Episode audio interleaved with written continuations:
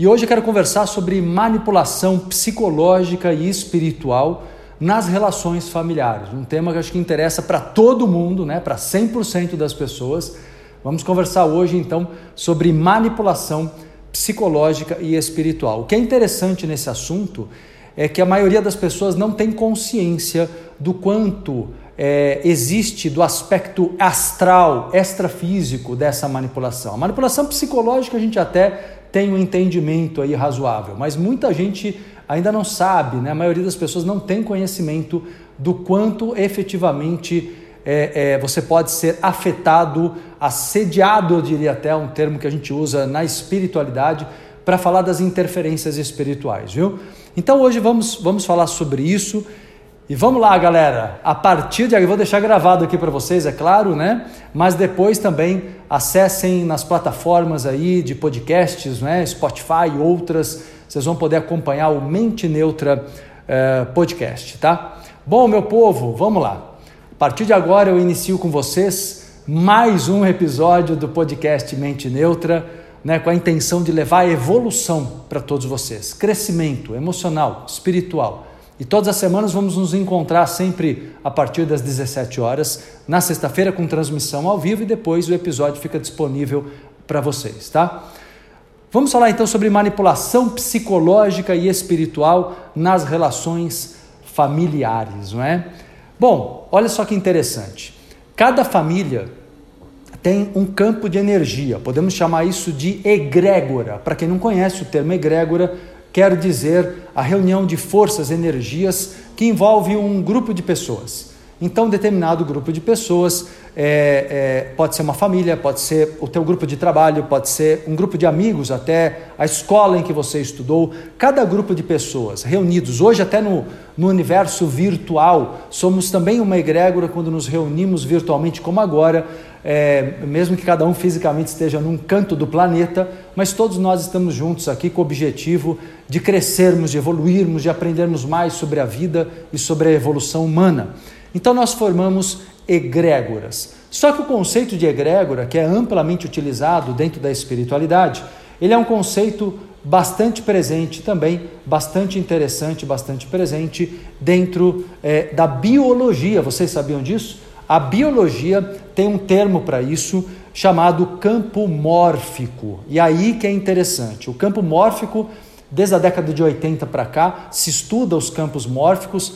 Na verdade, sempre é assim, né? A ciência chega depois da espiritualidade e da metafísica, que há séculos, para não falar milênios, conhece uh, esse conceito com o nome de egrégora. Egrégora e campo mórfico é a mesma coisa, ou ainda campos morfogenéticos. Os campos morfogenéticos ou egrégoras são campos energéticos que, pelos estudos da biologia, se mostra que tudo na natureza tem esses campos.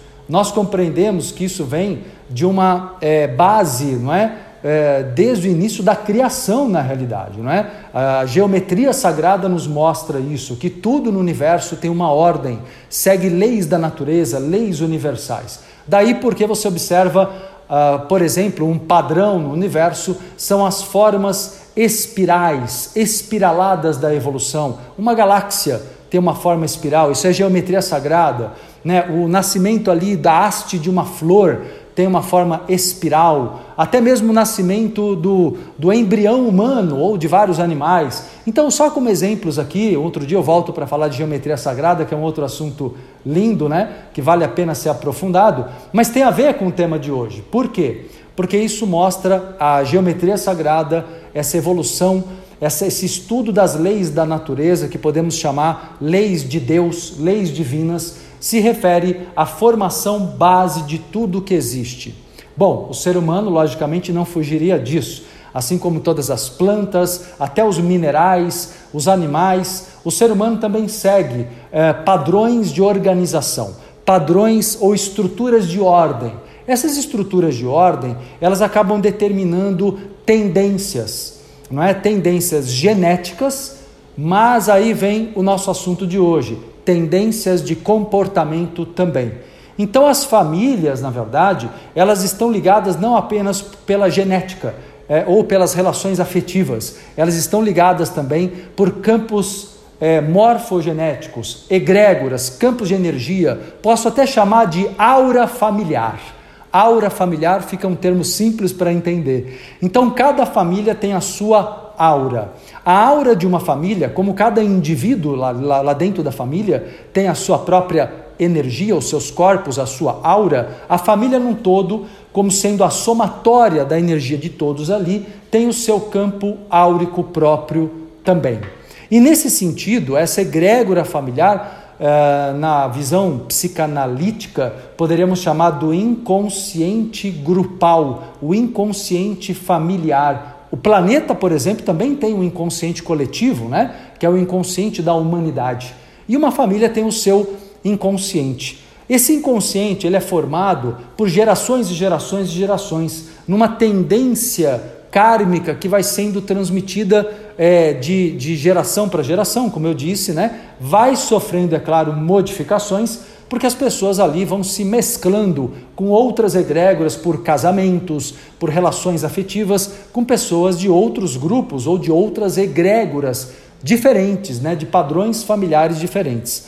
Essas egrégoras, é, que, como eu disse, é a somatória dos campos energéticos de cada indivíduo, formando ali um campo de grupo, né, uma, uma formação grupal, na verdade ela vai gerando é, a tendência que nós chamamos de kármica. Então, por exemplo, se uma família tem um padrão, e aí eu, eu, eu costumo classificar alguns arquétipos familiares, na verdade, sete arquétipos familiares. Você tem uma família, por exemplo, mais autoritária, um tipo de padrão familiar mais autoritário, vê qual é o seu. Então tem as famílias que são mais autoritárias, pegando aspectos por enquanto mais negativos, tá? Mas é claro que tem os aspectos positivos de cada arquétipo. Uma família autoritária também é uma família que vai ensinar você a ter autoridade. Depende de como essa relação se estabelece, claro, quando você era criança com seus pais, né? Se ela é positiva, se ela é negativa, se ela estabeleceu o medo ou se ela foi ensinando você a ter autoridade na vida de uma forma geral. Mas vamos colocar aqui o lado negativo para que é o foco da live de agora, né, do, do nosso papo de agora, para conversarmos justamente sobre manipulação familiar, para chegar nesse ponto.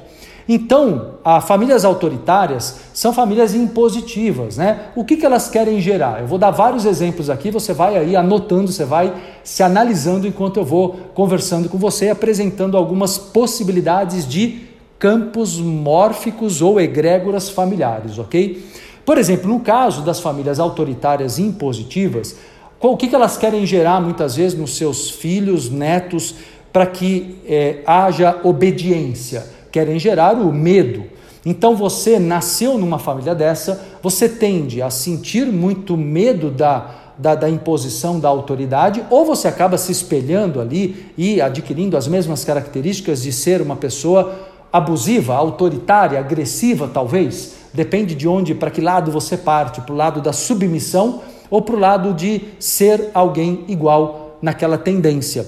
Então, a família autoritária, por exemplo, é uma família que gera muito medo dentro do núcleo familiar. É uma família que gera muito medo. Essa família, é, portanto, ela vai resultar para você numa invasão mental energética também. Então, assim como existe a imposição de palavras, é, de posturas agressivas, de palavras agressivas, independentemente da parte de relação, de comunicação né, truncada ali pela agressividade, mesmo assim, quando você está distante das pessoas da família, o campo se sustenta, ou seja, a egrégora se mantém. O campo se sustenta, a egrégora se mantém. O que isso quer dizer? Isso quer dizer que você sente a distância pela sua paranormalidade, todos nós somos paranormais, todos nós captamos energia através dos nossos chakras. Então você sente as energias quando, por exemplo, sua mãe, seu pai, não é? dependendo, claro, né, da, da, do seu estágio de vida, da sua idade, apesar que as pessoas mais é, é, inseguras elas podem estabelecer elos é, obsessivos com os pais já na fase bem adulta, né? Então, na realidade, isso pode se estender muito pela vida afora. Diria para você até no pós-morte, já que as pessoas que desencarnam estão em outra dimensão, se, estão, né, é, passam a viver em outra dimensão, mas ainda atuam energeticamente, mentalmente sobre as pessoas que estão aqui vivas, encarnadas, né? através da mediunidade, da paranormalidade que todos nós temos. Então, o que eu estou mostrando para vocês aqui é que, na realidade, é, é, uma pessoa, mesmo que esteja distante do seu núcleo familiar, vamos supor, ela brigou com a família, ela, não se, ela se desentendeu, ela, ela mudou de país, ela foi morar em outro país. Faz diferença? Não faz. O campo de energia não se desfaz. E a interferência dessas pessoas sobre você é tão grande quanto, ou às vezes ainda maior. Qual é a tendência do núcleo do núcleo familiar? Você tem duas possibilidades, né? A tendência do núcleo familiar é manter a família é, não unida necessariamente dentro de uma harmonia. Isso nem sempre é possível, mas é tentar manter a família, digamos, de uma certa forma unida nos mesmos valores, nos mesmos padrões, no mesmo modo de pensar, seja às vezes de fundo moral, religioso, né, com preconceitos eh, comuns ali, medos comuns, não é? Então a família tenta se é, é, sobreviver à sociedade, né, mantendo padrões. Quando um componente da família, se você é aquela pessoa que tentou se desvencilhar dos padrões familiares, tentou se diferenciar, e está certo, nós precisamos. Né, é, tem duas coisas, abrindo um parênteses aqui no, no nosso papo, tem duas coisas que todo ser humano busca: o pertencimento nós precisamos do afeto, da troca afetiva, não é? De, de sermos ah, acolhidos, queridos, né? Trocar afetividade, mas também, também nós precisamos da individualidade bem desenvolvida. Então, esses dois aspectos têm que ser equilibrados. E é muito difícil, não é fácil, não. Como eu sempre digo, não é fácil, mas é possível. É possível você chegar no equilíbrio entre pertencer e ser também uma pessoa com uma individualidade bem marcada mas não é fácil. Você vai enfrentar principalmente as, a egrégora familiar. Eu dei um exemplo, por enquanto, de uma egrégora autoritária, mas já já explico para vocês que existem outros arquétipos, outros modelos de egrégora familiar que atuam de outras formas. Não é apenas através do autoritarismo, o abuso da autoridade. O autoritarismo, o abuso da autoridade, vai gerar um comportamento impositivo. Prestem atenção. Se as pessoas são impositivas com vocês, isso significa que elas também são impositivas, elas são impositivas pessoalmente, elas também são impositivas mentalmente. O campo de energia, como eu já expliquei, se sustenta. Temos um nome para isso na espiritualidade, chama-se acoplamento áurico. Acoplamento áurico é, de grupo, não é? Então, o acoplamento áurico, na realidade, ele vai gerar essa fusão. Você sabe que existe um acoplamento áurico entre duas pessoas, até entre pessoas e animais, entre pessoas e ambientes, tá? É um conceito bastante amplo que fala sobre trocas e fusão de energia. Fusão áurica pode ser temporária ou pode ser duradoura. O acoplamento áurico de uma família, ele é potente, como eu disse, porque ele tem uma egrégora antiga mesmo entendendo, como eu sempre explico para você sobre reencarnação, mesmo entendendo que os seres ali não vão reencarnar sempre na mesma linhagem familiar, aquela genética e aquela cultura familiar vai se sustentar. A não ser que por algum motivo aquela família né, morram ali todas as pessoas, desencarnem todos e não hajam descendentes. Mas se houverem descendentes, aquela egrégora, aquela cultura daquela família vai se sustentar. E, portanto, a tendência de todos os núcleos ou todos os campos morfogenéticos é tentarem manter ah, os seus hábitos. Bom, já até me adianto para explicar uma coisa, daqui a pouquinho eu me aprofundo. O que muda um campo morfogenético, você deve estar se perguntando agora. Então, Marcelo, o que, que vai mudar esse campo? O que, que vai me ajudar realmente a, a mudar essa história? Mudança de hábitos profundos que é o que promove uma mudança de um campo morfogenético, mas não é coisa pouca, não é rápido, é um trabalho que pode ser acelerado. Essa é a boa notícia, com bastante dedicação. Daqui a pouquinho eu dou mais dicas para vocês de como romper com as egrégoras que sejam obsessivas.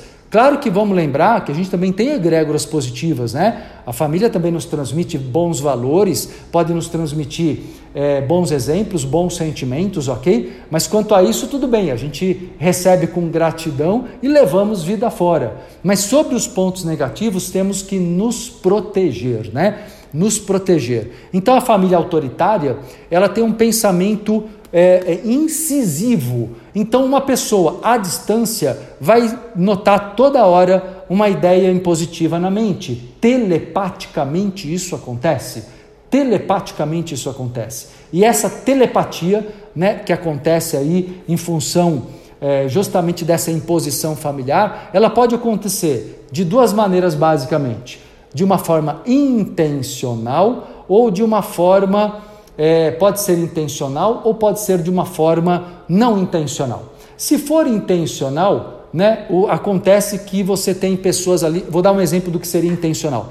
As pessoas começam a se reunir para falar de você, falar mal de você, por exemplo. Pessoas que querem falar mal de você, que querem, é, é, gostariam de mudar a sua cabeça, estão, entre aspas, preocupados com você. Mas essa preocupação, na realidade, é o desejo da família de que você volte a ser mais um membro daquele grupo, que você confirme os mesmos padrões que foram transmitidos para você. Porque tem duas coisas que incomodam demais quando você ganha independência. Incomoda você escapar da, da, da, daquilo no qual você era útil, naquele núcleo familiar, então podemos chamar isso até de ciúme as pessoas ficam ciumentas e o ciúme é uma energia aprisionadora que te acorrenta. O ciúme é uma energia que te acorrenta.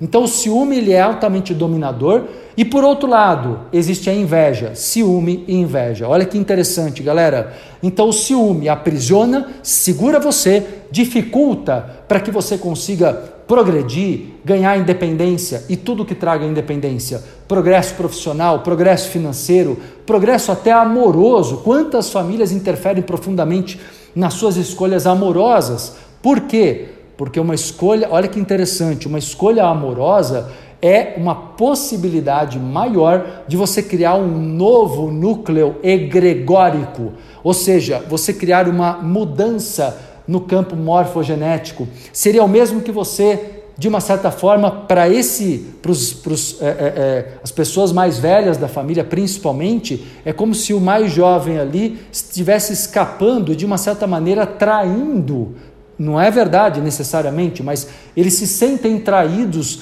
naquilo que transmitiram, na herança cultural, na herança dos valores emocionais, psicológicos que aquela família cultiva. Entendem? Então, na verdade, esse, essa postura, é, toda essa postura familiar torna-se uma luta, é, não é, gente? Torna-se uma luta, uma luta que não é fácil, né? não é simples de você vencer, mas é possível. Porque quando você, você se sustentar, como eu disse mais para o final aqui do papo, eu dou umas dicas legais para vocês quebrarem essa tendência de manipulação familiar tanto psicológica, mas agora com uma compreensão ampliada. Ela também é espiritual. É, é a, a manipulação também tem característica energética, tem característica espiritual. Então, por essa razão, uma pessoa, por exemplo, voltando ao exemplo, a família autoritária, você vai perceber como ideias bastante impositivas que trazem para você um sentimento de muito medo de contrariar. Por outro lado, né, uma família muito crítica, por exemplo. Uma família muito crítica é uma família, vamos dar um outro exemplo de uma outra egrégora, de, de um outro tipo de campo morfogenético, tá? E também de uma outra energia que envolve o um núcleo familiar. Por exemplo, famílias muito críticas são muito exigentes. Essas famílias muito críticas, muito exigentes, são famílias que acabam é, gerando, o que, que elas querem gerar nas pessoas que tentam, da família, da própria família, que querem escapar do padrão comum?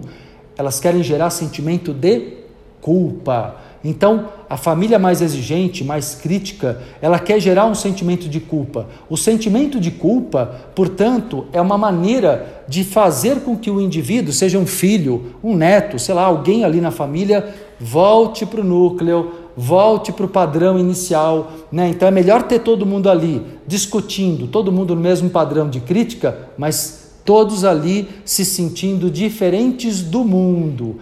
Quantas vezes já, já não viu isso, gente? Uma família, por exemplo, com padrão autoritário, tem as pessoas muito autoritárias e aquelas muito medrosas, não é?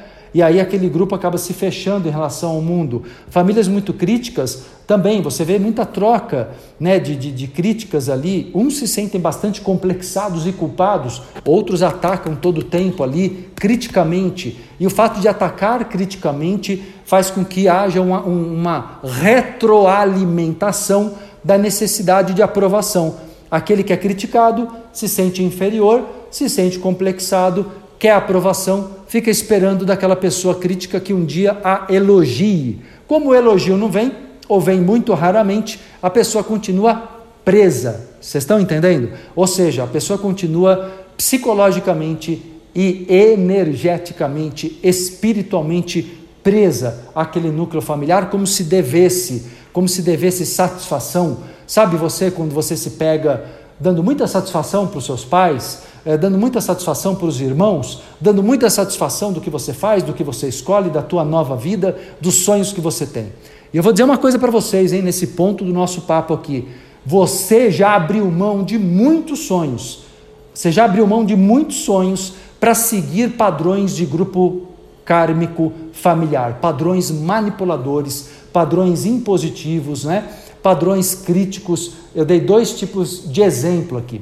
Vou dar um terceiro exemplo, um terceiro padrão de família, um terceiro padrão de egrégora familiar. As famílias que são muito é, dramáticas, né? Quem é que se identifica aí? Famílias muito dramáticas são aquelas famílias que usam, olha que interessante, diferente do primeiro padrão, que são autoritárias, diferente do segundo padrão, que são muito críticas, as famílias autoritárias, as famílias é, dramáticas são aquelas que querem te aprisionar sendo comoventes. São aquelas, são aquelas pessoas que são, é, é, querem comover você. Então você sente o que, que elas querem provocar em você? Dó, um outro padrão emocional de manipulação. Elas querem provocar dó. E quando elas tentam provocar, e se elas conseguem provocar dó em você, elas fazem com que você perca energia vital para elas. Então a tua energia é totalmente perdida ali naquele núcleo, naquele núcleo familiar, porque você tem dó da sua mãe, coitada, tá sozinha, tem dó do seu pai que se sacrifica, ou vice-versa também, não é? é? São só exemplos aqui. Você tem dó, dó, dó. O sentimento de dó, ele faz com que você se sinta também devedor, percebe? Percebem? Então, na verdade, o que é alimentado nesse processo de manipulação são cargas emocionais não é? ativadas ali no teu inconsciente para que você sinta muito medo de fugir, entre aspas, de escapar do núcleo familiar, de escapar do núcleo é, é, da tua família, principalmente a primeira família, aquela que você viveu do zero aos seis anos de idade, a primeira infância, que é o ciclo, né? o período é, é, onde a base da sua personalidade é formada principalmente do zero aos seis anos de idade. E eu dei três exemplos aqui: famílias autoritárias, famílias críticas e famílias dramáticas. Você tem um outro padrão, as famílias muito passivas, por exemplo. Né, dando um outro exemplo aqui para vocês. As famílias muito passivas, elas te pegam é, colocando ali um vitimismo muito grande. Todo mundo ali é coitado, está todo mundo sofrendo. O culpado é o governo, o culpado são os outros. O culpados, os culpados são os outros, né? Nunca são eles que são responsáveis pela situação em que se colocam na sociedade, na vida, seja financeira, profissional, seja de que maneira for. Então, na verdade, o que acontece é que ah, essas famílias muito passivas, além de ensinarem para os seus filhos ali a passividade, e é interessante porque às vezes você quer escapar desse processo, e para escapar desse processo você tem que se distanciar. É, às vezes você nasce num núcleo desse e fala, galera, eu tenho que me distanciar, porque se eu ficar perto eu não consigo ter voz, eu não consigo ter voz no mundo, eu não consigo ser eu mesmo porque o tempo inteiro eu me sinto cobrado para ter medo, para ser uma pessoa medrosa. Né? Eu fui educado para isso, digamos assim.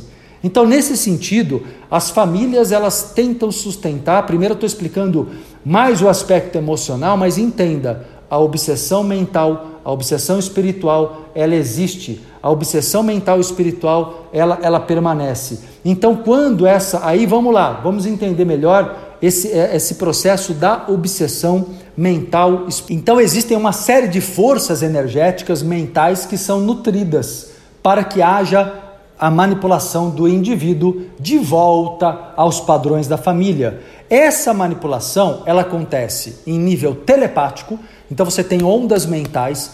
É, daquele caso que eu expliquei das pessoas que agem assim intencionalmente, você tem pessoas que usam isso. Eu estava começando a explicar para vocês através de reuniões que você não fica sabendo a princípio, mas você sente. Quem já teve essa experiência? de se sentir muito angustiado num dado momento e às vezes até com sinais energéticos claros, dor de cabeça, dor na nuca, sentindo o processo espiritual, mas não sabendo que era espiritual. Depois você fica sabendo que a tua família estava reunida, falando de você, preocupados com você, mas na verdade talvez colocando é, é, é, uma visão, uma opini opiniões ali contra as suas escolhas, né? Querendo que você abra mão das suas escolhas e, portanto, abra mão de si, abra mão da sua própria vida. Ao mesmo tempo, você pode sentir, isso eu falo de, de um nível de obsessão à distância pelo campo morfogenético, pelo campo mórfico ou pela troca de energia áurica. E como eu disse, não tem distância, energia não tem distância. Por outro lado, né, você tem um outro tipo de situação que é quando ocorrem as pessoas que ficam ali vibrando, não importa de que maneira, com que princípio religioso, pode acontecer isso de várias maneiras. Pessoas que ficam vibrando à distância, orando, seja o que for, querendo que alguém volte a ser quem era no olhar dessa família. Isso é uma maneira também de, às vezes, induzir é, telepaticamente, mentalmente a pessoa para voltar a ser quem ela era. Na verdade, voltar a ser passiva, ou medrosa, ou insegura. Padrões que, obviamente, não são padrões evolutivos, são padrões emocionais antievolutivos. Então, na realidade, o que mais é preciso acontecer aí é, é a libertação. Daqui a pouquinho eu vou dar dicas para vocês, como eu disse, sobre isso. Primeiro, eu estou pontuando como acontece para vocês identificarem isso aí na vida de vocês, ok? Então, turma, tem casos que não é intencional. Então a família, na verdade, ela tem aquele padrão e de qualquer maneira ela pega muito fortemente em você, porque existem, além das trocas de energia, existem os registros, né? Os registros da infância, os registros do inconsciente grupal, do inconsciente grupal familiar. Bom, é, é, essa união de forças contrárias, né, sobre você, isso pode ter um peso muito grande se você não tiver duas coisas uma personalidade segura em você mesmo, você precisa de uma personalidade mais segura, autoconfiante, com maior grau de auto-amor, de autoaprovação, de autovalidação. Eu valorizo e valido as minhas escolhas. Eu não dependo que os outros venham validar aquilo que eu quero fazer na vida não é? Porque não adianta, galera, a gente pode buscar ajuda, ajuda dos outros, não sabemos tudo, podemos buscar apoio, podemos buscar a opinião das pessoas, mas busque opiniões isentas, opiniões de pessoas de fora. Pessoas da família às vezes podem nos dar um bom conselho, mas é muito comum que deem conselhos mais temerosos, porque as pessoas podem até te amar, mas elas têm muito medo que você fuja do padrão familiar, elas têm muito medo que você se distingue da família, que você acabe criando né, uma forma tão própria de ser que gere em você, que você escape do grupo. Foi aquilo que eu falei no início do nosso papo, a, a, o ciúme controlador e a inveja. A inveja vem porque as pessoas, algumas delas do grupo familiar, queriam fazer o que você está fazendo, queriam tomar as iniciativas que você está tomando, queriam tomar coragem de viver uma vida mais feliz, de se arriscar mais, mas não se dão ao direito. E a inveja pega aí, a inveja pega nessa situação né, onde as pessoas não se dão ao direito. Então você tem algumas pessoas, é, grupos familiares que querem sustentar a, o campo morfogenético e e a egrégora como ela sempre foi, e você tem alguns núcleos onde que estão mesclados. Algumas pessoas querem manter, outras querem é, é, querem, querem se libertar, não é? outras querem crescer. E nesse sentido, daqui a pouquinho eu vou responder perguntas, viu gente? Daqui a pouco eu respondo as questões de vocês.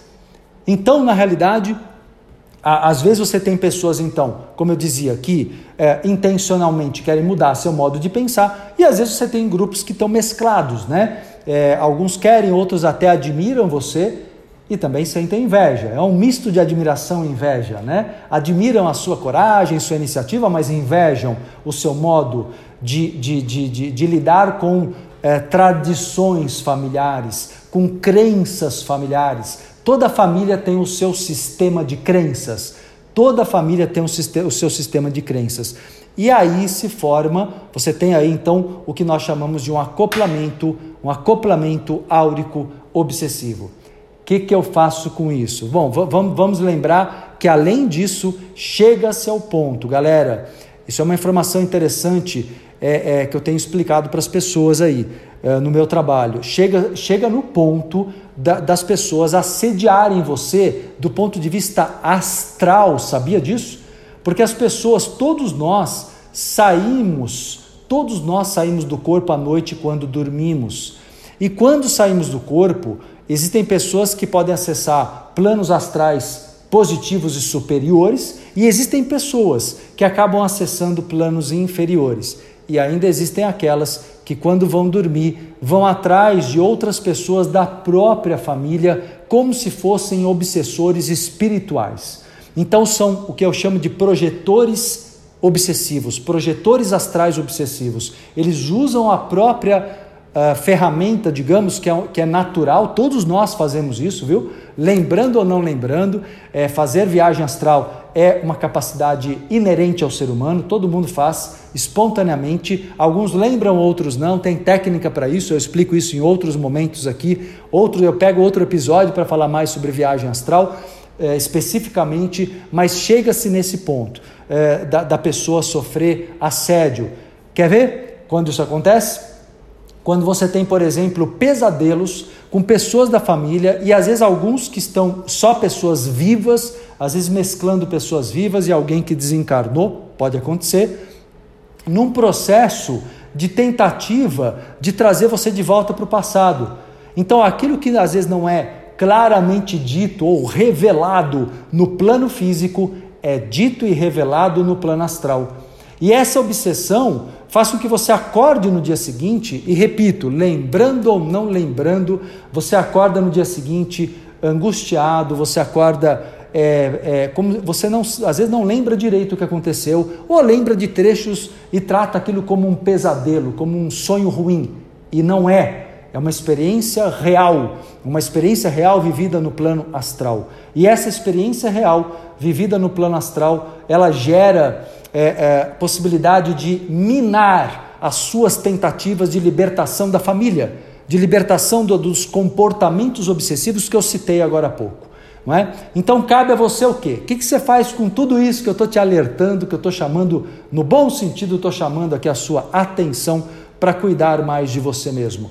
Você vai fazer duas coisas fundamentalmente. Primeira coisa, libertação emocional. É preciso ganhar independência psicológica. É preciso, para isso, fazer aquilo que eu comentei agora há pouco: ganhar auto-amor, autoconfiança, se conhecer, se estudar terapeuticamente, para você alcançar o sentimento de. Uh, o termo que a gente usa para isso é desidentificação com a família. Ou seja, eu posso manter os elos de amor, se eu, se eu tenho amor, se eu tenho afeto, tá tudo bem. Só que eu vou eu vou reduzir ali o grau de intimidade. Ó, eu vou reduzir o grau de intimidade.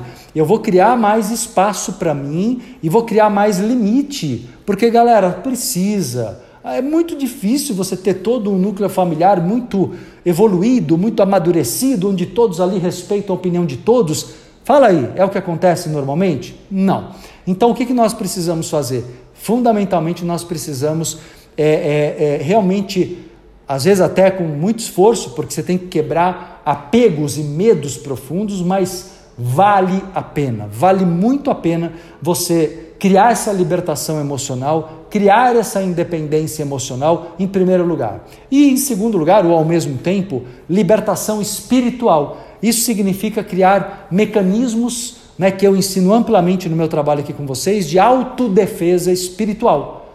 É você criar autodefesa. Isso que significa o quê? Criar um campo de proteção é, bioenergético para criar isolamento, identificar melhor em nível paranormal quando uma onda mental chega até você, quando não, quando é um pensamento seu e quando não é. E é possível isso quando você se conhece também do ponto de vista paranormal, também do ponto de vista mediúnico, tá? E quando você faz isso, quando você faz essa desidentificação psicológica, você faz o que eu chamo de corte emocional.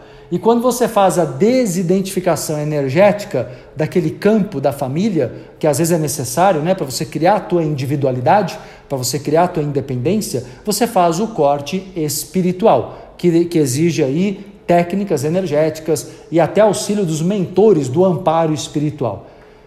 Bom, aí você começa um novo ciclo na tua vida, né? Que é o nosso grande objetivo. E eu espero estar te ajudando agora com o episódio do Mente Neutra de hoje, né? Te dar aí bons insights para que você consiga promover sua mudança de vida, sua libertação. E aí, entenda uma coisa, vou dizer uma coisa mais para vocês. Ainda é possível, depois de tudo isso que eu contei, que venha a retranca, porque, galera, o apego é profundo, tem uma mistura aí, às vezes, de amor com apego. Então, não é uma coisa simples até separar tudo isso, tentar estabelecer uma relação nova com cada pessoa da família, é, fazer aquilo que eu chamo de ressignificação das relações familiares. Tudo isso é necessário e dá trabalho, mas vale a pena. Né? Dá trabalho, mas vale a pena. E essa, essa retranca é aquela tentativa que vai acontecer vira e mexe depois de um tempo, de alguém ali da família mais apegado ao passado, de tentar trazer você de volta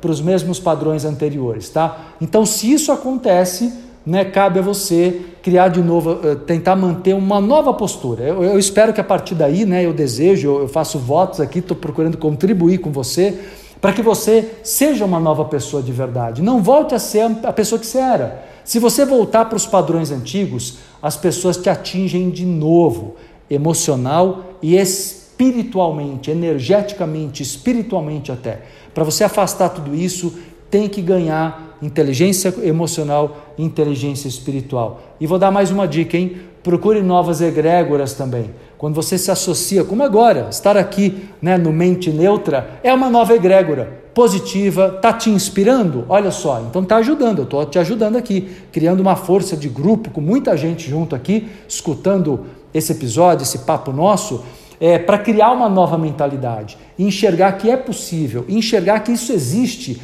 porque muitas vezes não é dito, não é esclarecido, quase ninguém fala sobre isso, ainda mais do ponto de vista espiritual. Né? Então, entender que essas coisas existem, isso aqui dá para estender em muitos episódios, eu volto em outros para falar mais a respeito, mas é importante entender isso. Essas duas, esses dois aspectos da libertação psicológica e da libertação espiritual têm que ser trabalhados conjuntamente, têm que ser casados. Beleza, meu povo? Curtiram aí nosso papo? Espero que sim. Então, turma, é, vou pedir para vocês aí, ó, vou, que vocês deem um pulo agora lá, lá no meu Instagram é, Marcelo Cotrim Oficial e também no Instagram Mente Neutra Podcast, que é o Instagram específico aqui, né? O Mente Neutra Podcast. E comenta lá o que, que você achou né, do episódio de hoje, curtiu o episódio, né, é, te ajudou, te causou inspiração aí em algum momento. Então comenta lá e curta ali, compartilhe com mais pessoas, que eu acho que você vai ajudar muita gente ao seu redor. Beleza, meu povo? E semana que vem tem mais. Toda sexta-feira, a partir das 17 horas, estou com vocês aqui para conversar sempre sobre um tema novo, do ponto de vista do autoconhecimento e da, da metafísica.